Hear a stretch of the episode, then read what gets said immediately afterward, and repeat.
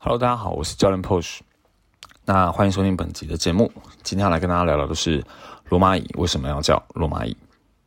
相信很多人在健身房都有看过这样的一个设备，那甚至有使用过它。那不晓得大家有没有想过，为什么它要叫罗马椅呢？罗马椅它的英文叫做 Roman Chair，那罗马椅就是它直接翻译过来的结果。呃，网络上关于罗马椅的名称由来，其实有非常多的资讯，那呃，其实有点不可考了。那我个人觉得可信度比较高的，应该会是早期有一位罗马举重教练，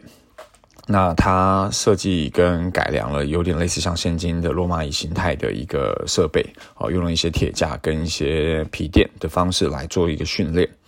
那当然训练成效一定是不错的，所以说呃，现今都还在有人使用它。那可能也是因为这个缘故，所以这张椅子就叫做 Roman Chair。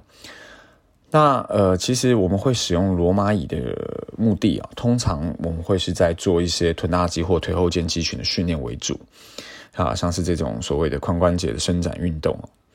那当然，罗马椅它的设计非常的现今非常多元哦。有些人可能甚至会在这个 CrossFit 运动当中去看到类似像罗马椅的一个叫 GHD，也就是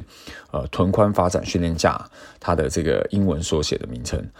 那这种是属于比较改良版的罗马椅哦。那一般我们所在健身房看到的这种传统罗马椅，它可能会是一个斜四十五度角，然后在这个骨盆前方有两块垫子。然后在你的脚跟后方也有一块垫子，那基本上的操作是你的人前俯的姿势，将你的骨盆的髂脊去对到这个皮垫的边缘处，然后让你的脚跟呢舒适的可以贴在后方的这个皮垫上固定住，然后来做刚刚我们讲的这种髋关节的伸展运动哦。当然一开始有提到说，它主要训练目的是在臀大肌以及腿后肩肌群的发展上。那但同时，你的脊柱保持中立的情况下，你还是可以去间接的去训练到你的稳定肌，也就是竖脊肌群的部分，让他们去做一个等长性的收缩。那当然，有些人会想要利用罗马椅哦去训练腰部，他的目的可能想要瘦腰。那如果你是这样子的一个目的性，你要特别小心跟注意的事情是。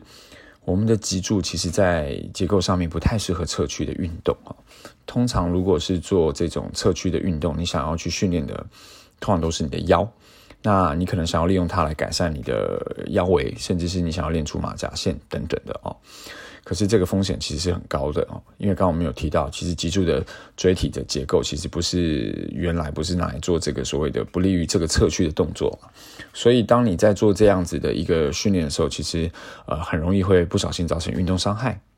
那即便你成功安全的训练起来了，你的这个所谓的腹内外斜肌啊，或甚至是这个腰方肌，好，这些肌肉都是在我们脊柱侧屈的时候可能会去呃协动到的肌肉。那你会发现，其实你的腰围没有变少哦，因为你的肌肉被你训练起来之后，它会肥大，那它应该会将你的皮下脂肪往外撑、扩张出去，所以你会看起来你的腰围就变得更粗壮。那一般如果你要瘦腰，其实最好的方式，我们之前有提到，就是在能量系统代谢途径上面，呃，选择能够呃有效的消耗你的卡路里，好，或者是一些呃有氧运动啊。等等的，好，所以如果你没有去控制你的热量摄取，你没有去做一些有效的有氧能量系统代谢啊，你的皮下脂肪没有真的减少的情况下，你光靠罗马椅是很难让你的腰围变小的，而且你可能还会先呃运动伤害。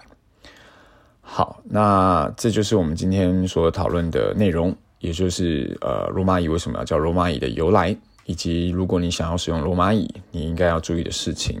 当然，在健身房使用这个专业的器材，是希望你可以找专业的教练来指导，会比较安全。